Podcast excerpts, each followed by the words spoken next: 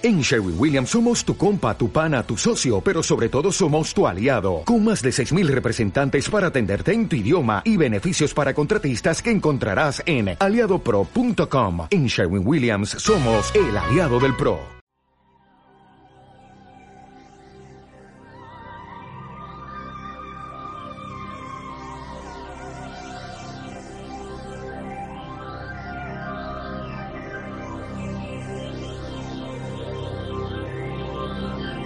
Es el momento de caminar entre el misterio y la imaginación.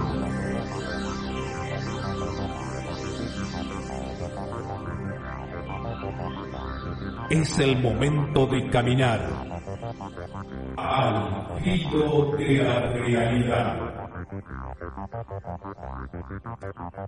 Conduce Gustavo Fernández junto a Quique Marzo y Emanuel Yudice.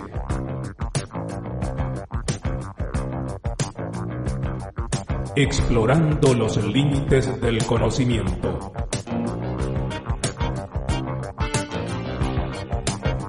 Locución José Ruiz Díaz.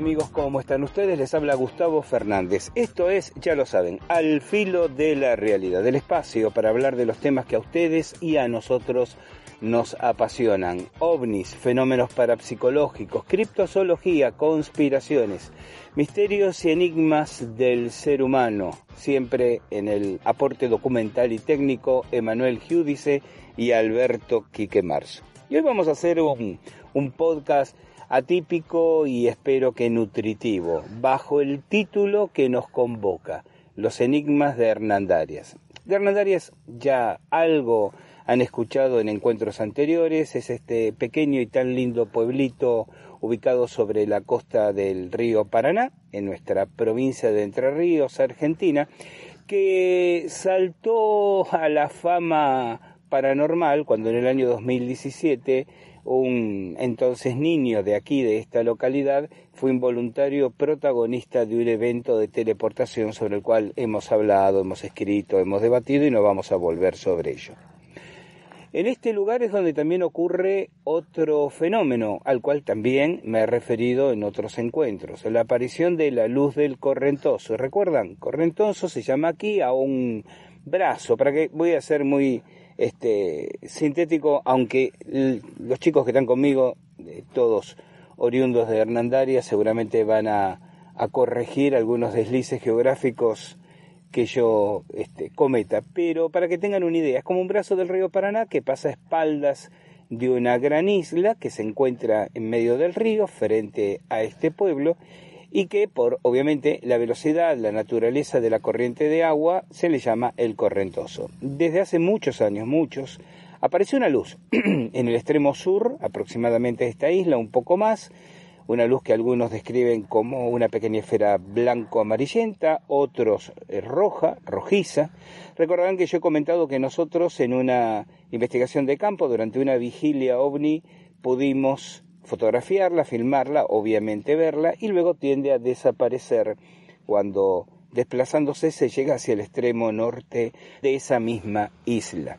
Esa misma luz, eh, entendemos o suponemos, mejor dicho que es la misma luz, vuelve a manifestarse, a veces más próxima a, la orilla del río, a la margen, sobre la cual se asienta Hernandaria, sobre distintos puntos. Parece en ocasiones acercarse, responder inteligentemente a la presencia de, de pescadores, de gente que está recorriendo, turisteando en el lugar. Y mm, estos dos eventos, el, caso de teleportación, como lo definimos nosotros, y la aparición de la luz del correntoso, motivado investigaciones aquí de nuestro grupo del IPEC ya en otras oportunidades. De hecho, en este momento estamos realizando una vigilia ovni. Es el domingo 2 de octubre del 2022, siendo aproximadamente 20 minutos para las 2 de la mañana. Aún no hemos sido testigos de ninguna aparición, nada garantiza que el fenómeno se manifieste, como ocurre en cualquier vigilia ovni. Sabemos que a veces los eventos se producen y a veces no se producen, es parte de, las reglas del juego. Pero para mí fue un día muy fructífero porque ahora vamos a entrar en detalles y en precisiones.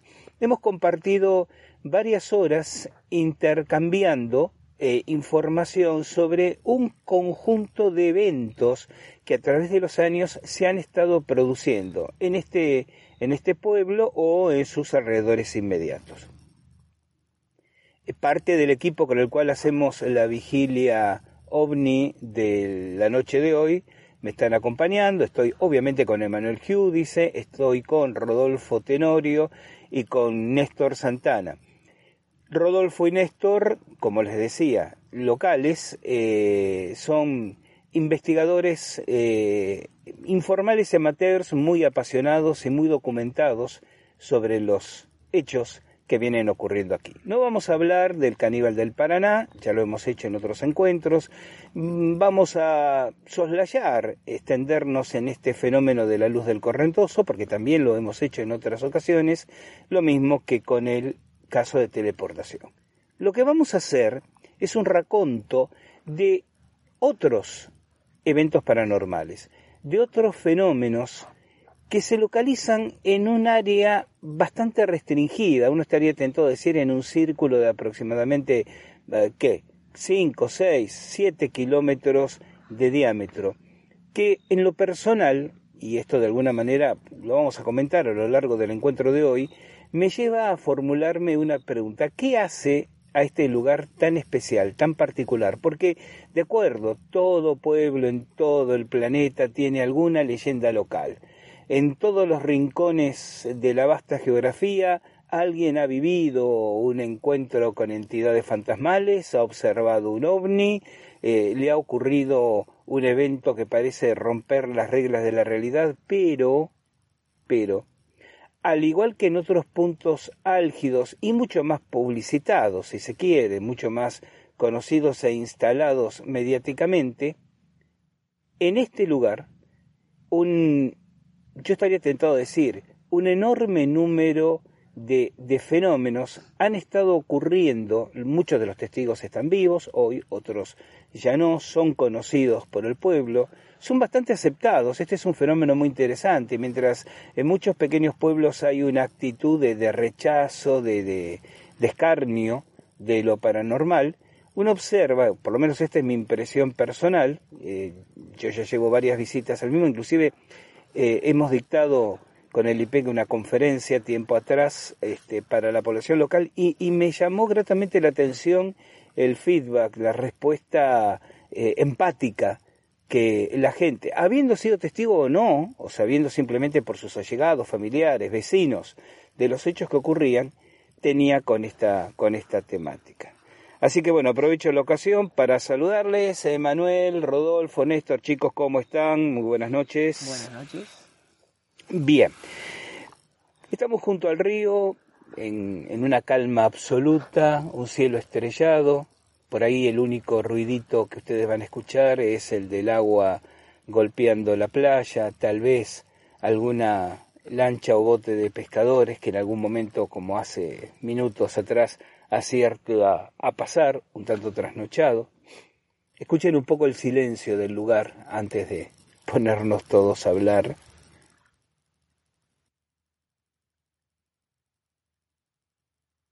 Yo creo que la paz de estar en este lugar justifica la vigilia ovni. Estábamos comentando con otros miembros del grupo que están en otros puntos en este momento, en las proximidades, ¿no? Que el hecho de poder estar durante unas pocas horas eh, bajándonos del ritmo habitual y hermanados por, por temas que a todos nos apasionan, que son nuestro común denominador, en un marco natural, en un marco pacífico, silencioso, es, es una experiencia que de por sí vale, vale la movida, ¿no? Vale la acción. Bueno, Queridos amigos, ¿por dónde comenzamos? Rodolfo Tenorio. Así es. Nos contaste eh, durante la tarde una multitud de hechos, Néstor aportaba lo suyo, Manuel también, de eventos que ocurren en esta zona. Vamos a hacer un rápido repaso. Eh, a ver, ¿con, cuál podemos empezar? Podemos empezar, por ejemplo, con, el de... De Juan Carlos. Ah, bien. Contale lo que genéricamente denominás el caso de Juan Carlos a nuestra audiencia. Bueno, eh, Juan Carlos es una persona que, bueno, ahora lamentablemente está fallecida, eh, que durante mucho tiempo evitó eh, tocar el tema o por lo menos eh, hacerlo público porque en el, en el momento que le pasó eh, tuvo muchas repercusiones, o sea, no la pasó bien. Eh, primero por lo que le pasó estuvo un poco choqueado y después por el tema de lo que es el tema de las burlas y, y toda la, la, condena social que tuvo. Mm.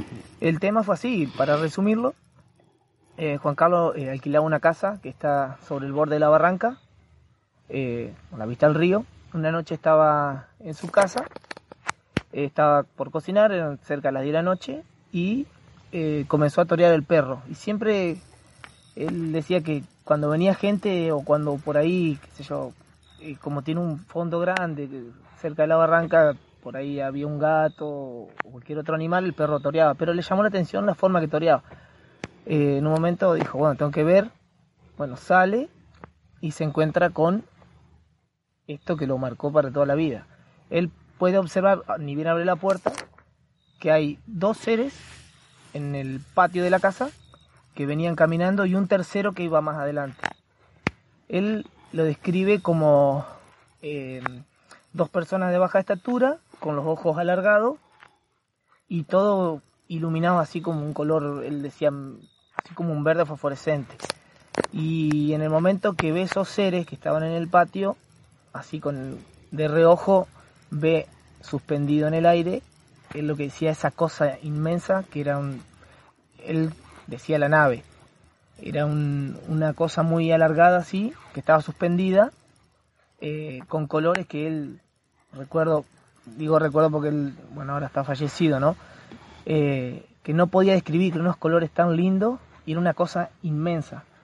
Y bueno, y estos dos seres eh, en un momento, yo dentro de todas las preguntas que le hice, era cómo reaccionaron eh, estos seres al, en el, al encuentro con él, ¿no? Y dice que lo miraron y siguieron su camino para el lado de la barranca. Y un tercero como que se adelantó y llegó hacia el borde de la pileta que está ahí unos 5 metros de la puerta de la, de la casa, ¿no? Y después retomó el camino nuevamente, se juntó con los otros dos seres y él calcula que bajaron por un camino que estaba ahí en, la barranca, un camino que él tiene donde frecuentemente bajaba, tiraba basura, un camino que había hecho él. Este, y bueno, él recuerda esa cosa grande y muy cerca de la casa de él, yo nos pediría unos 30 metros, hay un tipo parque y recuerda que había gente que decían, mira la luz, mira la luz, como que estaban viendo la luz. Este, y bueno, fue algo que lo marcó, que se lo, lo contó a muy poca gente, obviamente como, como todo pueblo, eh, fue producto de, burlas y, y, bueno, por eso prefirió sepultar el, tema y bueno, yo logré después de mucho tiempo eh, que, se, que me cuente con lujo de detalle cómo, cómo había sido el tema. Lamentablemente, eh, dos semanas después tuvo un infarto y bueno, hoy no lo tenemos con, nosotros para, para tenerlo como testigo. ¿Me recordabas el año aproximado en que esto ocurrió? Y yo tengo entendido que fue entre el año y principio del 2000, fines del, del 99, 2000, calculo bien. El vecino también alcanzó a observar la nave. Tiene un, hay un vecino que no, no logró ver los seres, pero después él este, comentó de que esa misma noche eh, sale al fondo de la casa y ve suspendido en el aire una luz gigante así que estaba suspendida, ¿no? Y pero él nunca nunca nunca pudo eh, divisar los seres, ¿no? Y después hay otra persona también que eso no, se me escapó hoy, que después me, acordé, que también dice que pasaba por, por la calle, eh, lateral a la casa, ¿no? Y que dice que él vio también un resplandor, o una luz, que nunca supo qué era y fue el, o sea, el mismo momento del avistamiento este de, Juan Carlos. Y bueno, Juan Carlos me contaba que, que él la pasó muy mal, que estuvo con, con miedo y después, bueno, muy amargado por el tema de, la- de las burlas. Hubo gente que, unos días después fue, pidió para entrar al- a la casa de él, estuvieron investigando, eh, no, no había ninguna marca, no, no, no, no, no lograron encontrar nada, nada extraño ¿no? Eh, relacionado con el fenómeno. Así que bueno, él me decía que lo contaba por última vez y no quería, no quería tocar A más mí me tema. llamó mucho la atención cuando vos comentaste que él te Ajá. dijo, te lo cuento, es por última vez, quiero Sí. cerrar esa etapa de mi vida. Claro, porque yo le insistía, le digo, mirá, Juanca, eh, Juanca, a nosotros nos gusta estos temas, hay gente que, que se dedica a esto, a investigar, a profundizar más el tema. No, me dice, no, no, no, yo, yo te cuento acá, por favor, lo quiero sepultar, yo es una etapa de mi vida que, que, que ya la, la sepulté y no, no, no. Te lo cuento a vos porque sé, sé que te gusta el tema y varias veces me has preguntado, si bien ya me había contado cinco, seis años atrás, siete años atrás, no me acuerdo bien, me había contado así una, una noche más o menos, pero no, no era el momento, no era el lugar en el cual podíamos entablar una buena conversación. Bueno, se dio justamente ahora que me contó con lujo de detalle y bueno, la verdad que un caso increíble que la gente que lo conoce a Juanca eh, te puede dar fe de que una persona que, que no o sea nunca es un tipo que nunca nunca estuvo en ese tema no Una nunca- persona intachable. Claro, no, sí, no, aparte no, no. Es imposible que haya inventado una, una cosa así. Es más, yo cuando le pregunté ese día, yo dije, no, mirá, la verdad que fue todo mentira. Y no, me sorprendió cuando me dijo, sí, Rodo, me pasó esto, esto, y, y te juro que hasta el día de hoy no, no, no, no me puedo borrar esa imagen, no, no, no de lo que estaban suspendidos en el aire, sino de esos, esos seres que venían Mm. caminando. Eso me dejó marcado, porque yo automáticamente que los vi me di cuenta que, porque uno siempre hay uno que te dice no habrá sido tal y tal que venía disfrazado no eran dos personas con un caminar así medio cansino eh, de la misma estatura iluminados los ojos bien almendra- almendrados así. Eh, y él, él- él me decía que eran era como que una persona se pone una media en la cabeza así y con los ojos bien alargados pero todo iluminado un color verde fosforescente. Es un caso que, ya te digo, que es una lástima que él hoy no esté con nosotros para que pueda profundizar un poco más, para que... eh, Y hablando de casos de, de personas que bueno que han relatado sus, sus hechos, aunque ahora no estén con nosotros, Emma, Emanuel, eh, el caso del, porque ese además lo viviste personalmente, el caso del señor que tenía un duende en la casa. Ese también, Rodolfo, bueno, ese estuve yo. encima Rodolfo tiene- ah, tuvo más interacción con el hombre. Sí, ¿Cómo Así fue, chicos? A ver, con- Don vamos a Cluster, hacerlo. que, que en paz descanse también. Contalo, yo te, vamos a hacerlo entre los dos, que vos por eso más detallista para contar. Sí, Don Cluster es una persona que vivía sola en una casa y va, vivía con uno de los hijos. Y él contaba que durante mucho tiempo eh, experimentaba distintos fenómenos dentro de la casa. Eh, aparecían las canillas abiertas, de madrugada se prendían las luces, golpeaban la puerta, le prendían el televisor y bueno, eh, él lo primero que hizo es atribuírselo a un fantasma, a una entidad, hasta que un día logró ver una silueta, él vivía en la parte de abajo y arriba hay una escalera y tiene un altillo, un altillo viejísimo, que es donde guardaba un par de cosas viejas. Y un día él eh, sale del baño y ve, él dice, un duende, una persona chiquitita así, eh, subir las escaleras y arriba, se em- eh, la primera vez que lo ve, sube las escaleras y escucha que empieza así como, como a ver risotadas así. Eh, bueno, esa es la primera vez que lo ve y después lo ve el hijo. Un par de semanas después lo ve el hijo, también un día que llega de, de- de un boliche a la noche, también ve que, que por la escalera se asoma eh, una, una, una persona chiquita. Y bueno, después me contó que después sí, lo, lo veían frecuentemente y que les hacía broma, les desinflaba la bicicleta, eh, todo lo, lo, lo- lo- lo que te conté hace un, hace un momento.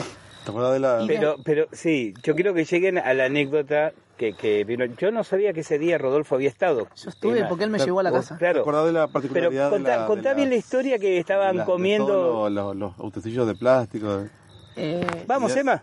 que tenía de la...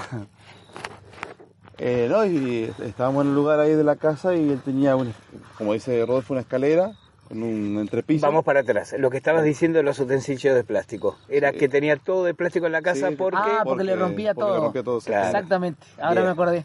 Y eh, bueno, esta- eh, Y eso lo corroboramos nosotros porque esa noche que fuimos me dice, vengan, miren, nos, nos mostró toda la batería de cocina y no había nada Claro, porque de- describamos la situación como la contaron hoy. Este, suéltense, chicos, no se pongan nerviosos por la grabación. Esto es, es una charla entre amigos, porque me pareció muy, muy con una nota de color. Ustedes estaban comiendo y él les dijo que lo quieren ver, vamos, Estábamos ¿no? comiendo justamente en la casa donde vive José. José estaba en esa José época Luis. Mastro Lorenzo, le explicamos a los oyentes, documentalista que vive aquí en Hernandarias y es el realizador de un documental, obviamente, que ustedes pueden acceder en YouTube, titulado El caníbal del Paraná, donde describe esta historia sobre la cual nos referimos anteriores. Bien, estaban comiendo Sí, entonces... estábamos comiendo la- en la casa de La verdad que digamos, la, la motivación de la juntada era que el viejo contara lo... Claro, nosotros organizamos un asado en la casa donde vive José porque la estaban refaccionando. Entonces lo, eh, José tiene un medio hermano que ahora vive en Brasil, que es hijo de Don Closter, que es, bueno, que es donde, el- donde vive en la, donde- en la casa donde aparece el fenómeno.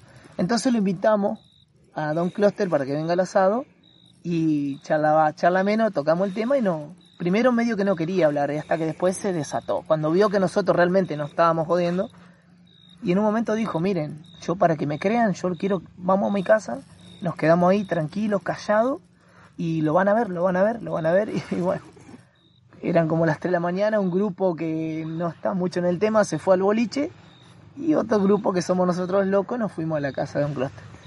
Y bueno, y agarró y llegó, nos mostró dónde aparece, nos mostró la escalera del altillo, yo tenía una cámara, subí, eh, hice unas tomas ahí, y después nos mostró ahí cuando nos, no- nos habló del tema de los utensilios, ten- es verdad, eso lo corroboramos, tenía, no tenía nada de vidrio, porque se le ha hecho pedazo todo. Y bueno, esa noche, eh, no sé si vos te acordás de más, en- hay una mesa en el living y estábamos todos en silencio. Primero escuchamos un par de ruidos en el Ahora, altillo. pri- primero él, él- la, la subida a que, a que viéramos cómo estaba todo, Claro. para después cuando volviéramos a subir a ver si había una diferencia. Describí de- cómo algo. estaba todo, Emanuel. Ahí había una, creo que Una había un- cama vieja. Una cama vieja. Ajá. Y no me acuerdo si había una mesita de luz o algo de Una eso. mesa o la de cama luz, sola. sí. Bueno, pues, había una, dos, tres Y cositas unas cajas muebles, con- digamos. no sé. Y después sí la, esta, la ventana que estaba bloqueada. La Claro, ventana estaba... El, el altillo ese tiene una pequeña ventanita que daba a un fondo que estaba algo así como que estaba clausurado que tiene un aljibe. Según él, su teoría es que el supuesto duende sale de ese aljibe, entra por esa ventanita a la casa. la Entonces habían- había tapialado la la ventana. habían bloqueado con una reja, pero el Ajá. fenómeno seguía apareciendo. Apareciendo, bien. Ajá. Y bueno, esa noche, ¿qué pasó de raro? Estábamos todos en la mesa y en un momento eh, dicen, miren la cortina, miren la cortina. Cuando miramos así, había un- una cortina así y se empezó a mover la cortina. Buscamos a ver si había una corriente de aire y no, no sé, no sé si habrá sido el duende o no, pero bueno, que la cortina se movió, me acuerdo patentemente. Y después, ¿te acordás de la, pero la, la, la cortina fruncida, doblada, con la que estaba como con, con matada? Ajá. Eso fue por lo menos lo que... A ver, pero de- describilo bien, Emanuel. Como, digamos, Ah, la que estaba enrollada. la que estaba enrollada, así hecho un bollito arriba y ya estaba... O sea, para que la gente entienda. Cuando, cuando fuimos la primera vez estaba ex- extendida Exacto. la cortina. Cuando de esa habitación superior, Superior. la cortina que estaba frente a la ventana, Estaba digamos, a los costados de la ventana. la ventana La estaba había arrollado totalmente así, claro. Y cuando volvieron a subir, Estaba arrollada hacia arriba, en la parte superior de la ventana, hecho un bollo y como ceñida con alambre. Hecho un bollito así. ¿ese alambre estaba previamente? No, Yo no lo vi. recuerdo. Yo no me acuerdo. No me acuerdo, la verdad que un lugar tétrico. Es decir, alguien había hecho la, la, la, la, la, la rara broma, digamos, de hacer un, un bollo con la, con la cortina, Con la que está extendida, y además amarrarla con alambre. Pero era imposible que, obviamente no era ninguno de No, ustedes, nadie podía subir por la escalera, que ustedes no lo supieran, No. y nadie podía entrar por la ventana. Exacto. Es más, eh, yo cada tanto subía hasta la mitad de la escalera, asomaba la mano y sacaba un par de fotos y bajaba. Eh, lo máximo que llegamos a hacer. ¿En las fotografías apareció algo, No, Rodolfo? No. No. Lo único que vimos así son las típicas, los orbes, que se llaman, que son las... Sí. Pero no, no... Creo que no sé si habremos hecho algún estudio a fondo como los que hacemos hoy en día o lo que hacen ustedes hoy en día.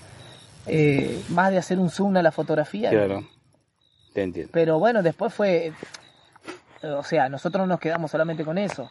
Después hablando con gente que, con gente que, que frecuentaba esa casa, que iba a comer,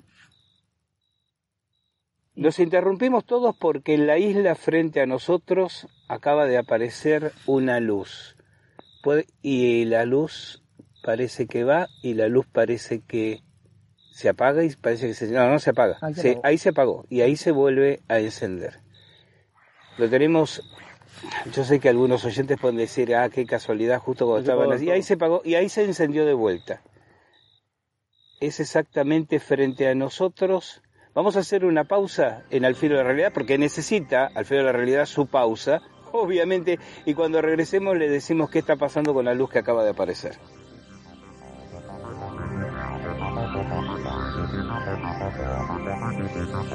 Al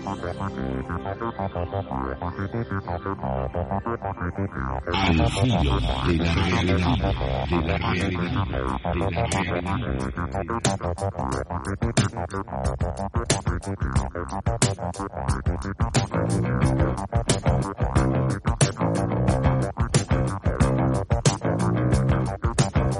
Hola, ¿cómo estás? Tal vez hace poco tiempo que estás escuchando Al Filo de la Realidad.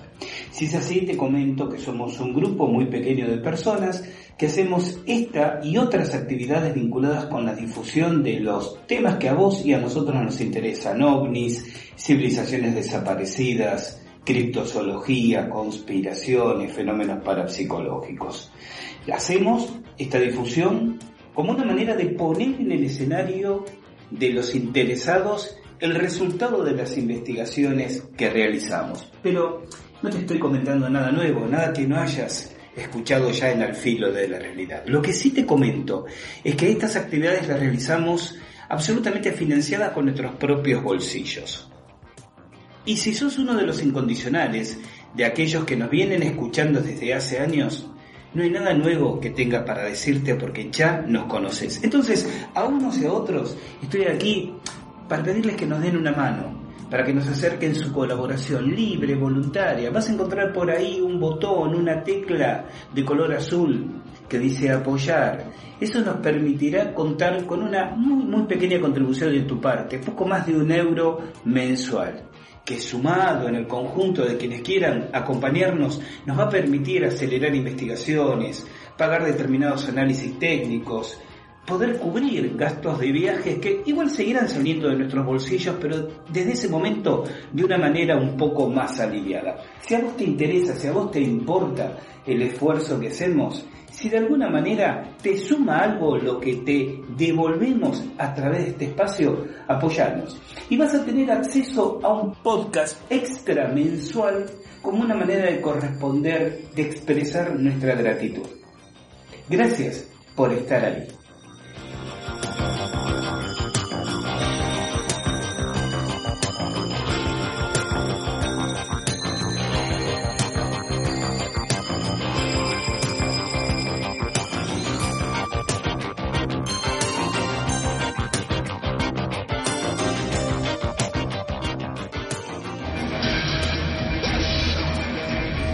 Conoces la pregunta, igual que yo.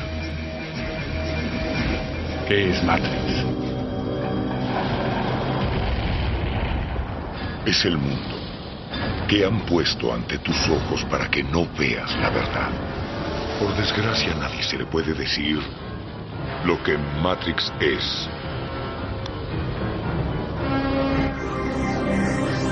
Tendrás que verlo por ti mismo. Un hombre, un micrófono y todos los enigmas.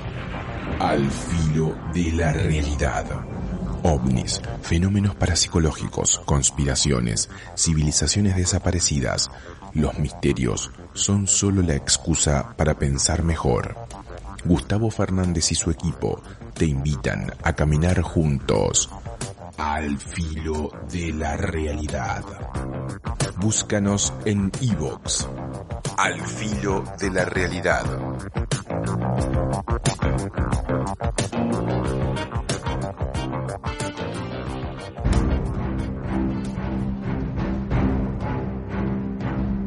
Estudia, trabaja, sé un buen marido o una buena esposa, lleva a tus hijos a la escuela, sé un buen padre y por sobre todas las cosas, no cuestiones nada. Conspiraciones. La verdad está entre nosotros, pero estratégicamente oculta.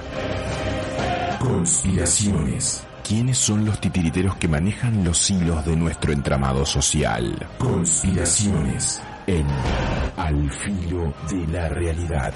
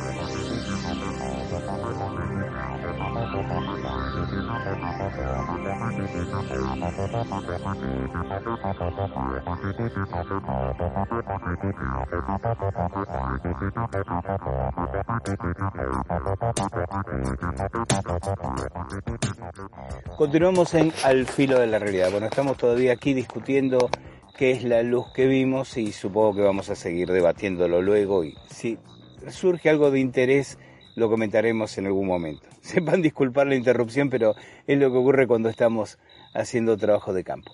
Chicos, estábamos con el duende, que había enrollado la, cortina, ¿no? ¿Siguieron sucediendo cosas en esa casa? Eh, sí, lo que te estaba justamente comentando es que muchas muchas personas que con las que yo hablé que iban a comer a esa casa daban fe de que pasaban cosas. Eh, este chico, el, hijastro de, Don Cluster, eh, tiene amigos en común que eran que son conocidos míos y yo me tomé el trabajo de hablar con dos o tres y sí, contaban de, las veces que han ido a comer y, que les han movido la mesa o que sentían risas arriba del, altillo y, bueno, y ellos le, contaban con naturalidad de que vivían con un duende. Y lo que no te conté es que eh, nosotros le preguntábamos que, que cómo lo ve, cómo era, era eh, así qué forma tenía y dice tal cual como lo dibujan, la cara arrugada con un gorro. Mm. Eso es lo que contaba el hijo y lo que contaba. tenía el tamaño de una botellita de, de gaseosa poner una Ajá, Cluster, ¿cuánto hace que falleció? Ahí me mataste. La verdad que no, no tengo idea, Néstor. Porque la, la, pregunta la pregunta que viene es el, el, hijastro, eh, ¿siguió viviendo en la casa? Se fue a vivir a Brasil y esa casa eh, la vendieron, eh, supuestamente lo que me habían dicho a mí, habían dicho bendecir la casa, qué sé yo, para poder venderla. Esa casa ahora la está habitando una chica que es Cluster, que es familiar de él, que la compraron con, el marido. Y aparentemente no. No tengo trato con la chica, eh, pero la verdad que no, nunca más escuché nada de nada de eso. Y una vez yo hablé al lado, pegado a la casa de él, eh, hay una librería y yo lo conozco al dueño y una vez le comenté y me dice, sí, yo sabía el tema, siempre contaba a Don Cluster de que lo tenía cansado porque esa noche que nos contó nos dijo realmente hay, días que no quiero ni vivir dice porque no no no hay noches que no puedo dormir porque me, me saca la, la, frazada este una vez dice no, me contaba que se despertó a la madrugada mojado y lo vio que le estaba haciendo pis en la punta de la cama. Una de las cosas y bueno y se había tornado bastante sí un atrevido el duende. A ver otra historia. Néstor la del cofre que me comentaste hoy. Cofre con cadena. Cofre con cadena. ¿Cómo es la historia del cofre con cadena? Bueno, esa es una leyenda que eh, se sitúa más al norte para eh, lo que sería la Laguna Blanca y un- había un territorio hacia el más al norte que le llamaban la espesura, un lugar eh, bastante prístino que, digamos, eh, todo el mundo iba a cazar o, o era un, un Perdón, yo sigo yendo a cazar ahí. Bueno, ahora ya han avanzado bastante con, con el desmonte, así que ya la espesura no es, tan, no es tanto la, la, la famosa espesura que era antes. Y la leyenda cuenta que eh, mm, supuestamente un cazador internado en el monte, cual podía ser cualquiera, se encontraba eh, muchas veces con un cofre atado a un árbol con muchas cadenas, ¿no? Y este, eh, este cazador casi siempre se encontraba solo, es decir, le podía pasar a cualquier cazador que anduviera ahí, y obviamente no tenía las herramientas para abrir ese cofre. Así que solía marcar el lugar para llamar a los amigos o para buscar instrumentos. Claro, regresar en otro momento con, Claro. con herramientas. Cuando volvían encontraban todas las marcas que se había dejado, pero el cofre con cadena no. Y esto no le ocurre solo a una persona, sino se ha repetido. Se ha repetido, sí. Eh, ¿Conociste a alguien? que- cono- no, ¿Conociste no. a alguien directamente? no, no, no. Es una leyenda que, eh, que ha transcurrido, digamos. O sea, se cuenta, se cuenta de personas a personas, pero nunca tenés a alguien que lo haya visto distinto de la luz del correntoso, por ejemplo. que Claro. que tenés más testimonios de, de personas que lo han visto. Tenemos también la leyenda del carpincho blanco, ¿verdad? El carpincho blanco también es por Ajá. la misma zona. Le contamos a la gente que no conoce que el carpincho es un roedor muy, muy típico de la zona, de gran porte. De por sí alcanza cuánto? Un largo de metro veinte. Sí. Sí, sí, y una alzada sobre el suelo de 80, 90 90 centímetros. Sí, sí, sí. ¿Y entonces? Bueno, la leyenda del carpincho blanco es que supuestamente se suele ver un carpincho blanco. Hace poco apareció por internet que sí, eh, efectivamente hay Carpinchos albinos. Sí. Bueno. Em, Pero este en particular, y este en particular es que, bueno, si el cazador le, le disparaba, este carpincho se hacía cada vez más grande, más grande, más grande, más grande. Em, digamos como que era un protector de, de- de la fauna, una especie de... Sí. entiendo. Hay muchas, entiendo. muchas anécdotas sobre el carpincho. Eh, Don Bertuni tenía muchas historias, incluso contaba una vez que lo, le pegaban, le pegaban y se hacía más grande, más grande, más grande y, y no nunca caía. O sea, eh, hay testimonios. Pero eso fue hace... eh, yo no, no recuerdo ahora últimamente que hayan que haya habido un testimonio, pero eso fue la época del 80, el 90 también, si no me equivoco. Pero era furor. Todo el mundo Del- hablaba del carpincho blanco.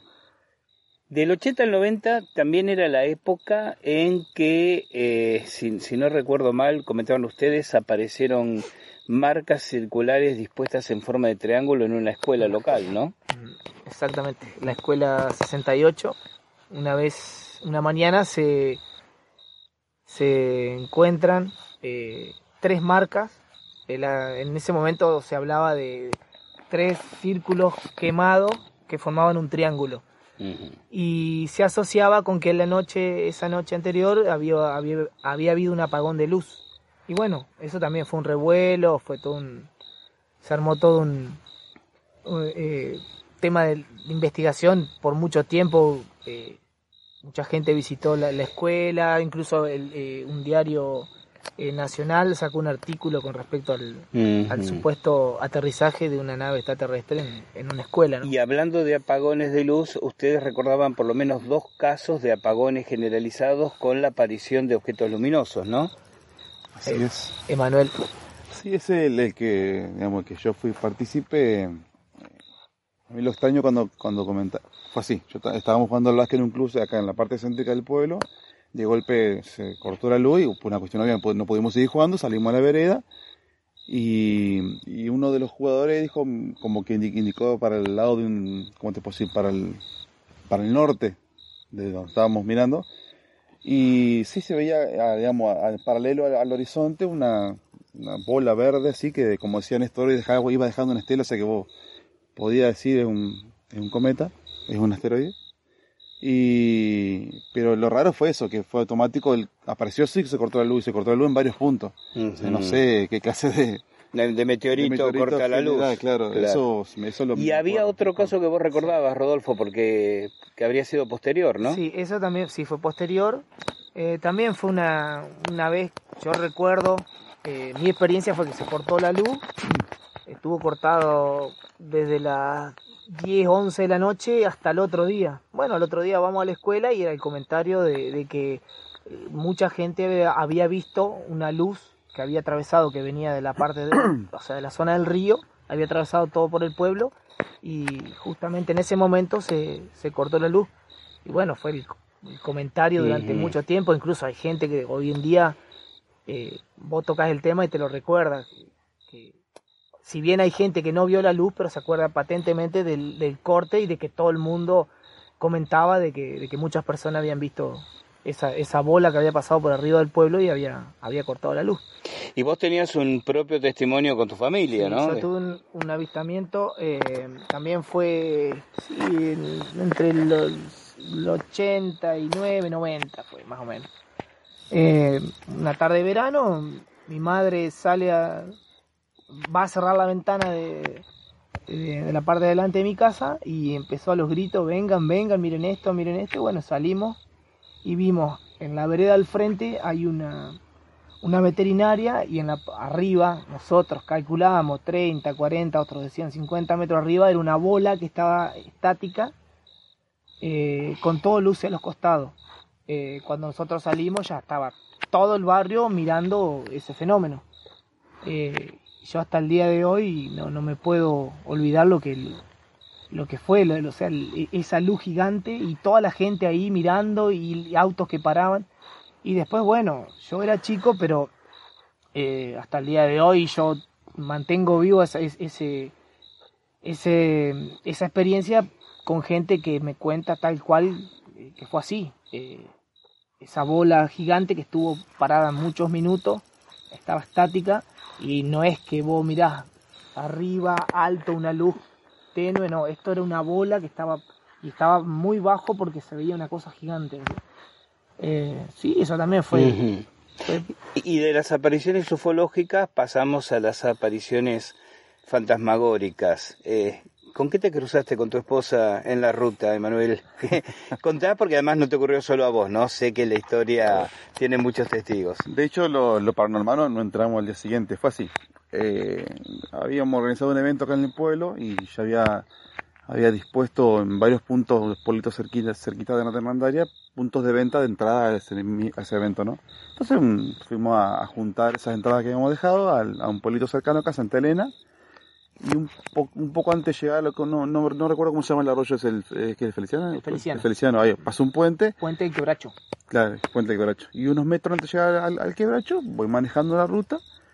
eh, y veo que en el medio de la ruta viene un tipo todo descamisado, así De caminando. noche, en ¿no? el- sí, a las. Y capaz que a las nueve y pico de la noche, diez. ¿Cómo estaba el clima? Eh, estaba, se veía, se veía una tormenta, estaba mm, templado, pero se, se veía una, una tormenta en el horizonte. De hecho, nosotros al regresar nos, nos, tomó un par de gotas. Bueno, cuestión que íbamos y yo veo a este hombre que va, eh, mi, mi señora no lo ve porque iba con el teléfono y cuando lo vio fue muy de, golpe, yo lo, tu- lo tuve que esquivar porque si no con el espejo de mi lado del, del, conductor lo, lo- lo chocaba, digamos, ¿viste? Entonces lo esquivo y sobre que lo esquivo, automáticamente al segundo pasan dos camiones. Que yo dije, listo, se lo, se lo llevan puesto. Y los, o sea, mm, hasta, hasta, hasta ese momento como que me llamó la atención de que miré por el espejo, ningún camión frenó y siguió. ¿no? Ujú. ¿Viste? Hasta ahí todo normal. Yo llego a Santa Elena, busco la entrada, empieza a llovinar y me dice mi señora, bueno, vamos a volvernos porque nos agarró la lluvia. A la vuelta, yo lo que recordaba que en el lugar donde yo vi el, ese hombre que venía caminando era justo donde estaba el cartel del arroyo que por algún motivo estaba tumbado. Entonces me acordé de eso, fue el registro para ubicar después a la vuelta el punto exacto donde. Y bueno, a la vuelta eh, justo veo el cartel, le digo a, mi señora, mira acá es donde fue, vio, vimos hoy el, vi el- hoy el hombre que, que te comenté. Y me dice, ¿cuál? El que viene ahí. Y vimos la situación, siempre fue, las dos situaciones fueron el tipo caminando en sentido contrario al que yo transitaba y, casi a la mitad, pero casi del lado contrario. De hecho, bueno, lo, volvimos a cruzar exactamente, el momento fue igual, lo cruzamos y cuando lo cruzamos yo bajo un poco la, la velocidad, miro por el espejo y ya no lo vi más. Bueno, hasta ahí era extraño, pero hasta ahí me sonaba a un borracho perdido, Perdido en la ruta. Salvo lo de los camiones. El, Claro, claro.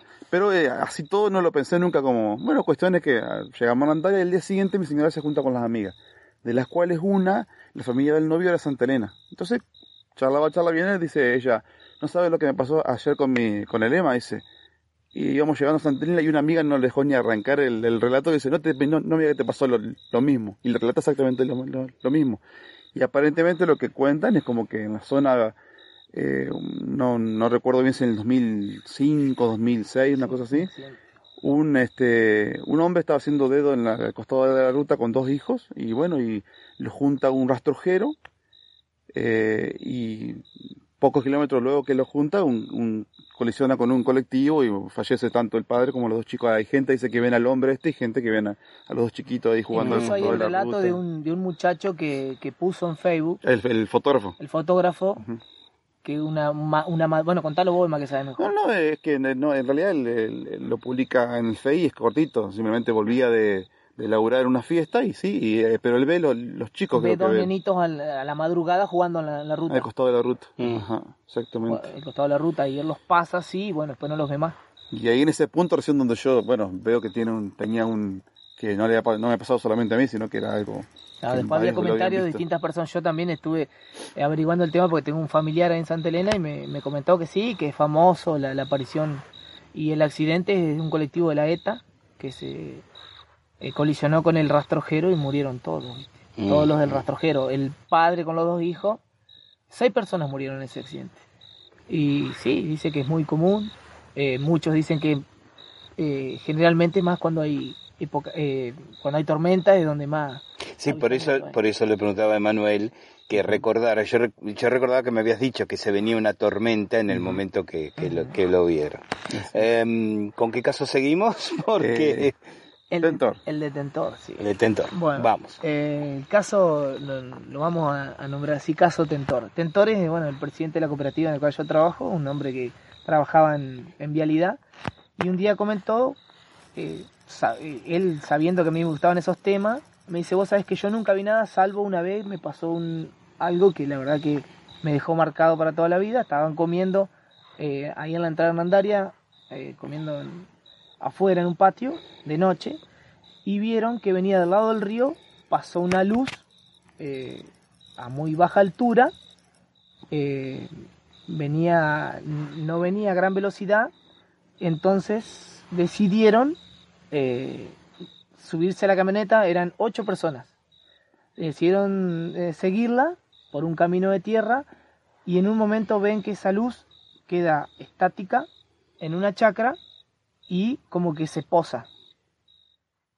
Y ellos paran la camioneta y bueno, estuvieron observando el fenómeno y incluso eh, detalle va, detalle viene, me comentó que en un momento veían tres siluetas de- de- como de personas alargadas así, personas flacas, largas, altas así, que, que estaban eh, circulando al- alrededor de, de- de esa cosa, esa luz que estaba parada en la, en la chacra. Bueno, algunos se querían ir, otros se querían quedar, incluso hubo uno que se bajó de la camioneta y caminó unos metros hasta el alambrado y bueno, empezaron a dar los gritos, qué sé yo, el de la camioneta prendió la camioneta, le dijo, vamos, vamos, y bueno, eh, se, se fueron y, y esa cosa quedó ahí.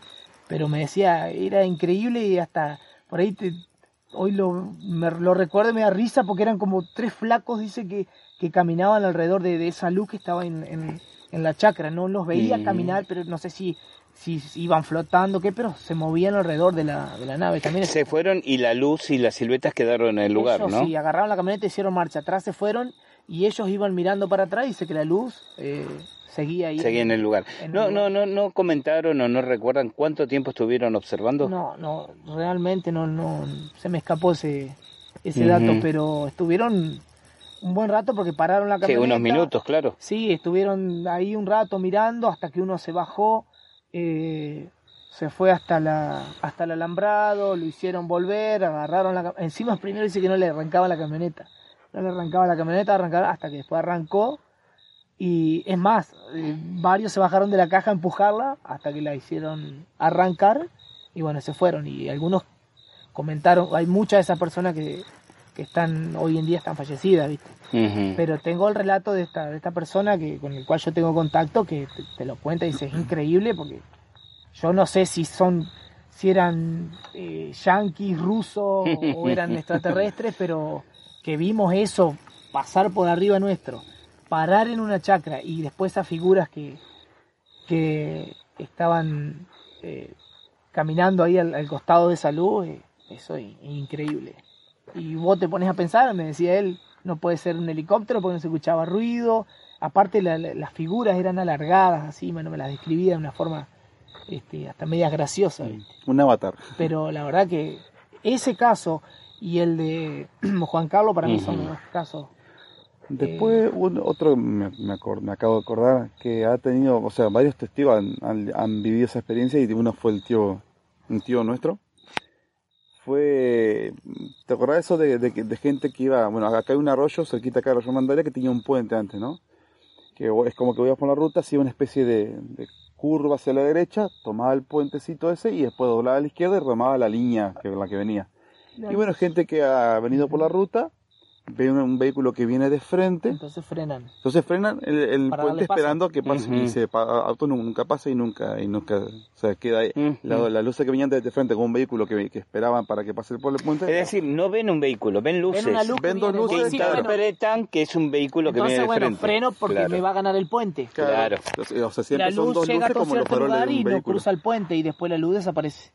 Eso lo contó Carlito. sí ¿qué le pasó Le pasó a. Carlito y le ha pasado a varios sí, también. ujú. Sí, sí, sí. o sea vos te tiras al costado pues, esperando que porque aparte siempre son dos luces como dos faros de un vehículo y eh, Claro. te tiras al costado esperando que cruce y nunca cruza Eso Sí, es, es, creo que una de las cosas que hace muy interesante este lugar es que los fenómenos son repetitivos, es decir, en general no le ocurre a una sola persona como un hecho anecdótico, sino tienden a, a repetirse y a tener distintos testigos en distintos momentos contando literalmente lo mismo. Y lo que yo he notado que muchas veces la gente no lo comenta, salvo que, por ejemplo, yo que me gusta el tema por ahí, yo soy de preguntar, la gente de campo, y alguna vez no vio, y ahí te cuentan, pero no son de ver y salir a contar, porque justamente por el tema de, de la condena social y, y todo eso, ese tema, ¿viste? Pero generalmente no, no, no lo comentan, si vos, salvo que vos le preguntes, lo indagues o... ¿Se detuvieron a pensar, chicos, en esto que yo señalaba? que es eh, tiene un alto índice de extrañeza que tantos hechos ocurren en un entorno tan limitado. Sí. sí, eh, Y durante mucho tiempo eso Y también. durante mucho tiempo. Sí, sí, sí. La verdad que sí. Por supuesto no les voy a preguntar a qué creen que se debe porque no, no sé si tienen una teoría, una hipótesis, una es tan especulación. amplio el fenómeno que no, no podemos... Claro, porque además se trata de una variedad de manifestaciones este, muy, muy interesantes. Es decir, no es solo, supongamos, la luz del correntoso, que de por sí es interesante, no es solo eh, una aparición espectral, son distintos fenómenos, ¿no es cierto?, que ocurren en un área, en un área, este, digamos, tan limitada, tan geográficamente limitada. Bueno, será cuestión de seguir investigando y ver si empezamos a sacar conclusiones o por lo menos aprendemos a, a hacernos mejores preguntas, ¿no? Respecto. Bien, Rodolfo, Néstor, Emanuel, gracias, gracias por, por el aporte, gracias sobre todo por la compañía en esta noche que va avanzando y seguimos observando las estrellas, eh, escuchando el silencio del Paraná y despidiéndonos hasta nuestro próximo encuentro cuando la presentación les recuerde que llegó el momento de caminar aquí al filo de la realidad. Soy Gustavo Fernández, voy a estar esperándolos. Cuídense mucho, no anden en cosas raras y como siempre recuerden, de la puerta de calle hacia afuera hay una vida que está esperando y merece la pena ser vivida. Chao, hasta nuestro próximo encuentro.